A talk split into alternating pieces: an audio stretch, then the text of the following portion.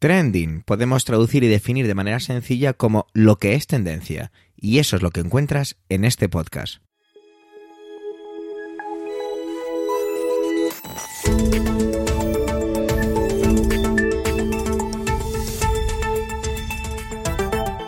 Este es el capítulo 242-242 del 9 del mes de febrero de 2023 y cuenta con las intervenciones de Antonio Rentero, Eduardo Norman y un servidor, Javier Soler, que también hago un poquito de presentador.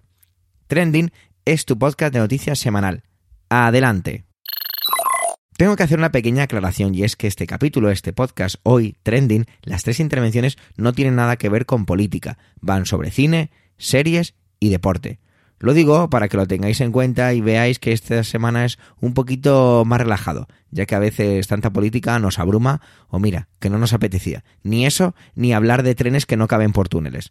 Pero bueno, esa es otra historia.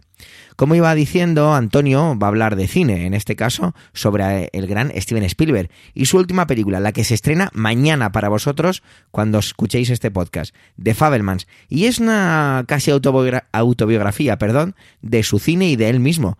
Así que seguro que es un producto interesante, como lo será la intervención de mi compañero.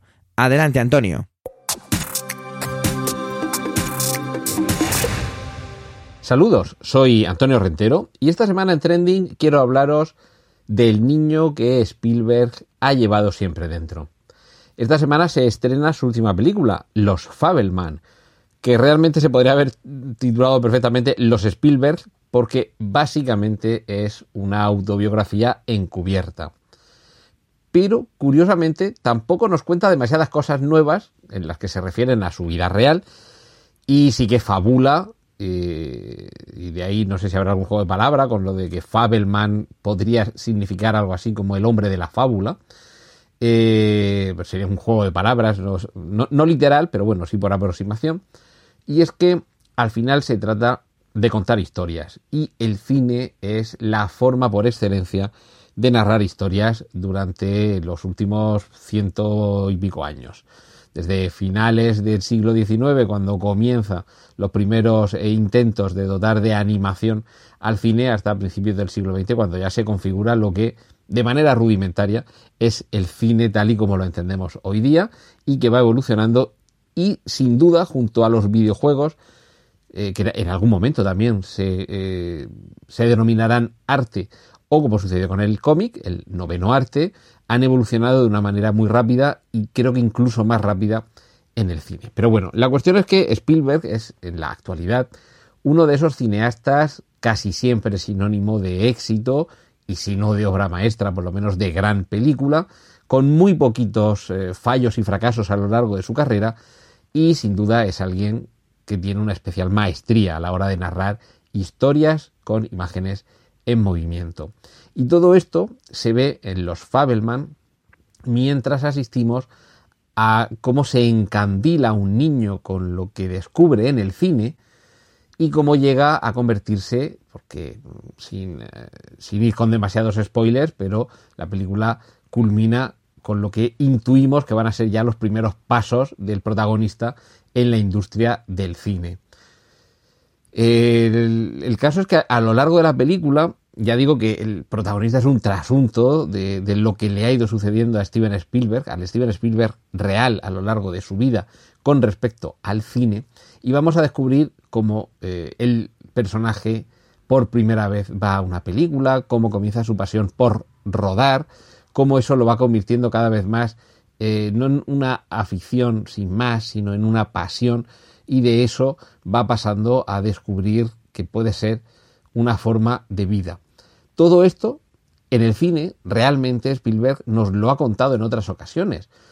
Mm, reconoceremos momentos que en otras de sus películas hemos visto, obsesiones que cuando sea mayor trasladará a sus trabajos de ficción y por supuesto descubriremos cómo alguien que ha resultado ser tan genial en la historia del cine, resulta que ya lo era cuando, siendo un chavalín y teniendo que suplir la falta de recursos con ingenio, era capaz de proporcionar resultados en pantalla más propios de rodajes o de producciones profesionales y con un aspecto, incluso siendo rudimentario, de lo más eh, efectivo. La parte que Spielberg sí que se inventa, porque ya no es exactamente la literalidad de su vida personal, es la que tiene que ver con el conflicto entre los padres del niño protagonista de la, película, en lo que, bueno, tampoco voy a entrar, porque esto sí que sería la parte más novedosa, más inesperada, porque ya digo que se sale un poco del guion de la vida real de Steven Spielberg, pero en cualquier caso, de Spielberg se, sale, se sabe que también es de, estos, eh, de estas personas criadas con padre ausente, otro elemento que hemos visto en muchas de sus películas, y, y que aunque la realidad no sea tan literal como lo que aparece en esta película, sí nos da un poco el sentido de la medida de esos conflictos que van quedando dentro de una persona, en este caso de un creador, de un cineasta. Debo reconocer que la película mm, quizás se quede algún escalón por debajo, como homenaje cariñosísimo, como historia de amor rendida al, al cine, como digo, un poquito por debajo de Cinema Paradiso, pero está jugando en esa liga en mostrarnos el tremendo amor que alguien siente por el cine y con algunos momentos realmente emotivos. Debo decir, sin embargo, que aunque hay algunos momentos que nos puedan parecer un poquito ridículos, eh, por, por almibarados, por forzados, pero es que realmente se nos tiene que trasladar el enamoramiento de alguien con el cine hasta el punto de dedicar su vida a ello, lo mejor es todo el arranque de la película, todo el, toda la serie de momentos en las que descubrimos cómo impacta ese espectáculo, esa vivencia, esa vida prestada, como dice José Luis García, que es el cine, en el pequeño protagonista trasunto del pequeño Steven Spielberg. Pero la parte final, y cuando digo la parte final me refiero a los últimos minutos de la película, que evidentemente no os voy a destripar, son auténticamente embriagadores. Primero porque se pone ante los ojos del espectador una anécdota que vivió el propio Steven Spielberg, que por internet circula la entrevista o alguna de las entrevistas en las que lo ha contado, con un coprotagonista muy inesperado y con una resolución sensacional. Y el plano de cierre, el último plano de la película, es sencillamente magistral y una declaración de que realmente hasta que uno no sabe justificar lo que está haciendo, por qué está haciendo lo que está haciendo, no debería ponerse manos a la obra y hacerlo. ¿Cuántas, cuántas dolencias, cuántas molestias, cuántos dolores de cabeza ¿Cuántos disgustos nos evitaría si todos fuéramos capaces de saber justificar lo que hacemos y por qué lo hacemos? Y con eso os dejo con esta recomendación para que esta semana veáis Los Fabelman, que es una auténtica lección de cine y de amor al cine, y que disfrutéis y que comprendáis a partir de este trasunto cómo Fabelman se convierte en Spielberg y cómo el amor al cine nos ha hecho más grandes a todos los que hemos disfrutado con la obra de Steven Spielberg. Y esto es lo que quería compartir esta semana con vosotros. Os dejo con los contenidos del resto de mis compañeros aquí en Trending. Un saludo de Antonio Rentero. Yo me acuerdo que la serie Doctor en Alaska era una serie que le volvió loco a, mi hermana, de verdad, le, le voló la cabeza.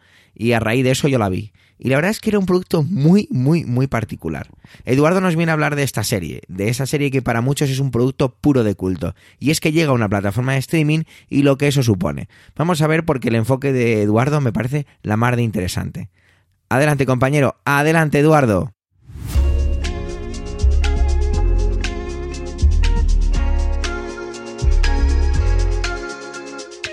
Este martes 7 ha tenido lugar un evento que yo llevo esperando desde que se anunció y es que Filming ha puesto a disposición de sus suscriptores eh, la serie Doctor en Alaska, eh, Northern Exposure, eh, que es un clásico de los que veíamos la tele en los 90 y que para mí es una de las series que yo casi diría que marcó mi vida porque para los que no lo hayáis visto nunca o lo habéis en su momento pero prácticamente no recordáis de qué va, es una serie costumbrista, pero mm, eh, con un costumbrismo idealizado, digamos, es un poco, un poco lo que vendría a ser el, realismo mágico eh, de los años 60 y 70 de Latinoamérica, ¿no? Pues una cosa así, pero llevado a, un pequeño pueblo llamado Sicily en, en, Alaska, en Estados Unidos.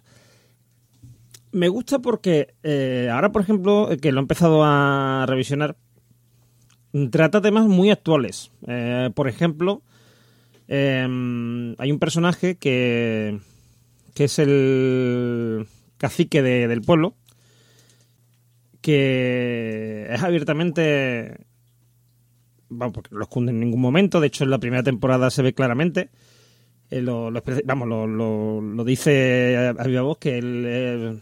No, bueno, no dice que sea homófobo, pero que los mariquitas no le gustan, ¿vale?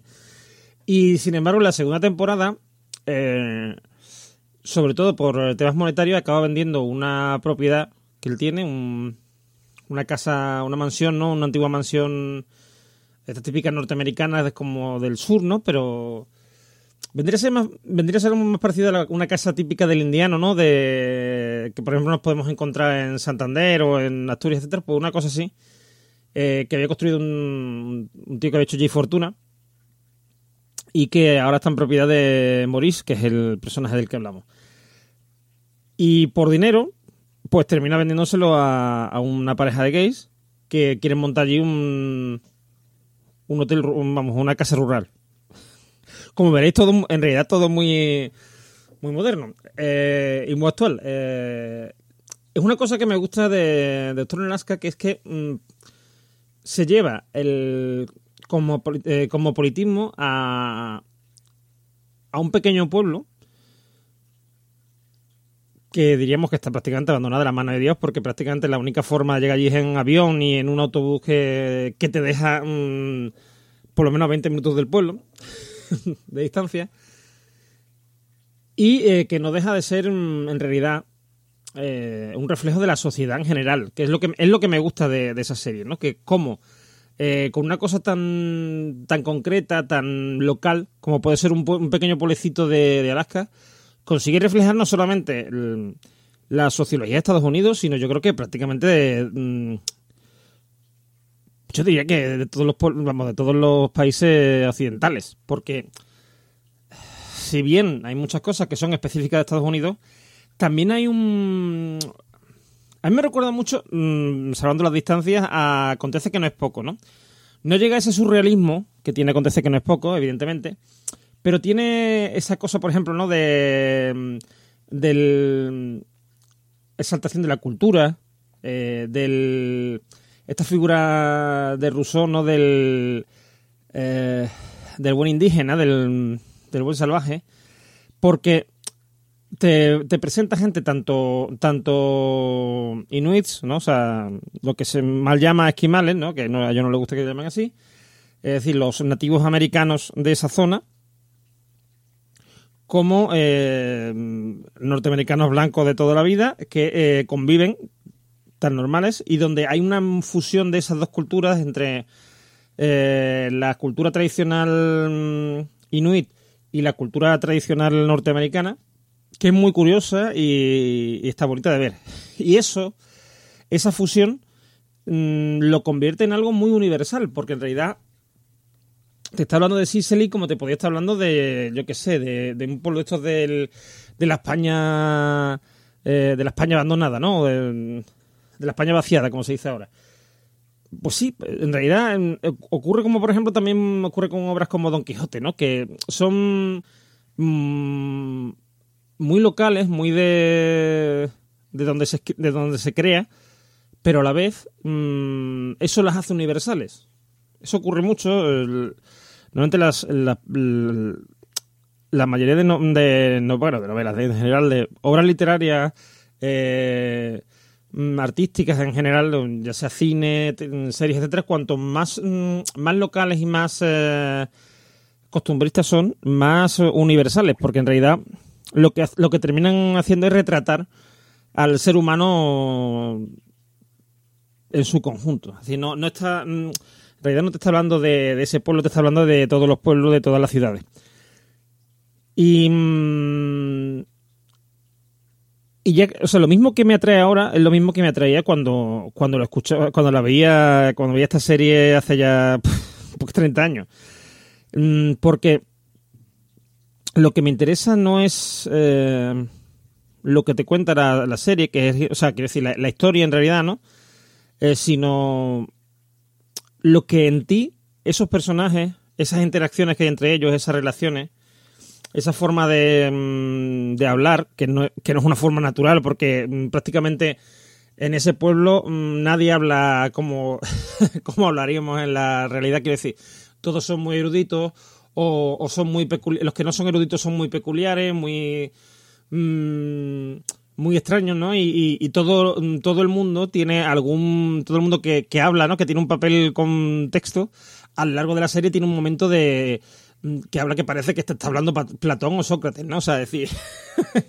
son estos personajes que, que no son reales, pero no lo necesitan, porque lo que te están contando, o sea, lo, o lo que te están proporcionando, no es eh, una visión de la, de la, realidad, que lo consiguen, porque curiosamente lo consiguen. Lo que te están facilitando es eh, un... ¿Cómo diría yo?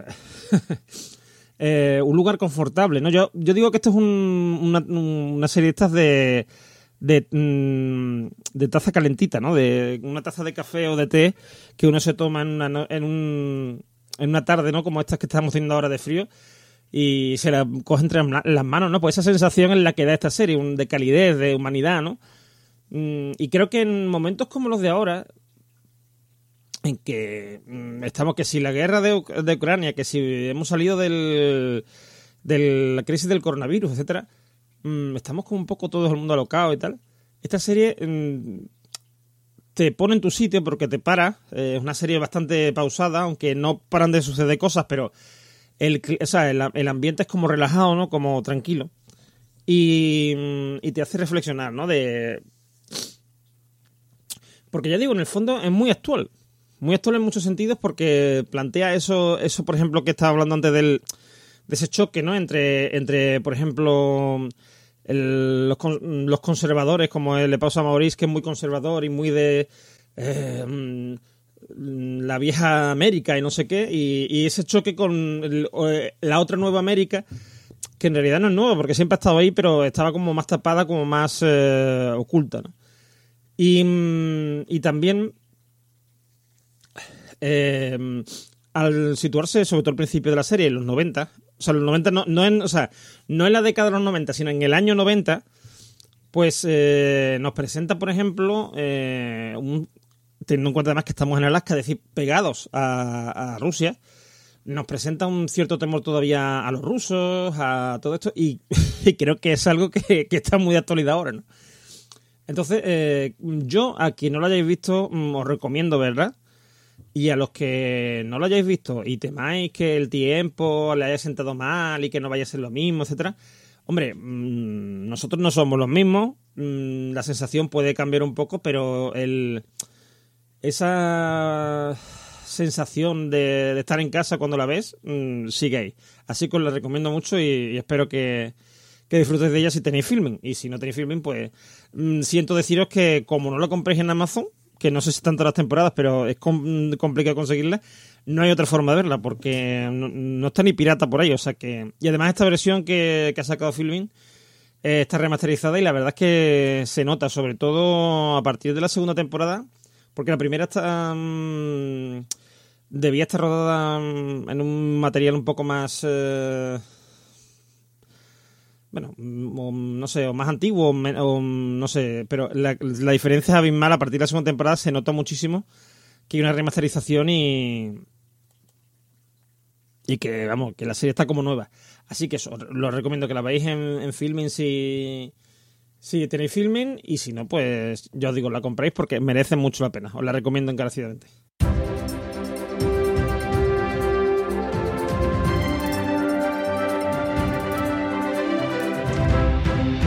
38.389. ¿Qué es este número? ¿Es el número de la lotería de Navidad del 2023? No, pero mira, lo del 23 tiene algo de sentido. Y es que significa, este número significa los puntos que ha metido LeBron James, el jugador de Los Ángeles Lakers, una leyenda del baloncesto actual y que pasará a la historia ya no por esto, sino por muchos otros hitos, por ser el jugador que más puntos ha metido en la historia. Y además, esto digo que no se queda aquí porque es posible que ampliemos. Acaba de pasar al grandísimo Karim Abdul-Jabbar, que tenía 38.387 que bueno, pues una otra leyenda. Yo siempre que me encuentro con noticias de este estilo, con momentos históricos del deporte, voy a toser, Decía que siempre que me encuentro con momentos así históricos del deporte, siempre me llama la atención la suerte que tengo, ¿no? La suerte que tenemos de poder vivir eh, cosas en nuestro tiempo de este estilo. Porque yo que sé, hay muchos de estos hitos históricos del deporte que estamos viviendo en la actualidad. Yo que sé, por ejemplo, cosas emblemáticas. El 1-7 de Alemania frente a Brasil, allá por 2014 o yo que sé, también tenemos lo que se considera una de las mejores peleas de boxeo eh, por supuesto la que tiene que ver con con Jorge allá como Mohamed Ali y me, me refiero a Mayweather contra Manny Pacquiao o yo que sé, también tenemos el hecho de que un, equipo como el Real Madrid haya ganado tres Champions League seguidas, pues tenemos ese tipo de cosas que, que, llaman la atención y que están y que son de actuales, es decir, somos contemporáneos. Me parece algo impresionante. Bueno, y por supuesto lo que tiene que ver con Usain Bolt, que es la persona más rápida del planeta y que se ha retirado sin que se pueda o sin que parezca que se vaya a alcanzar su récord en los 100 metros lisos. No sé, me llama la atención porque recuerdo que cuando no, no podría recordar año y de hecho he intentado encontrar el artículo y no lo he encontrado porque fue algo que leí o escuché en la radio o vi en la televisión yo creo que era uno de los Juegos Olímpicos todavía no se había retirado Usain Bolt pero andaba cerca acerca de comentaban las personas que estaban los periodistas acerca de esa progresión que tiene que ver con el ser humano la capacidad no dónde está el techo del ser humano no se pueden romper récords olímpicos de carrera de 100 metros lisos cada, cada cuatro años, o en los mundiales de atletismo. Eso no puede ocurrir, no se puede. El límite tiene un, tiene un techo. Y algo así me ocurre con la carrera de LeBron James. LeBron James tiene un año más que yo. Yo tengo 37 años.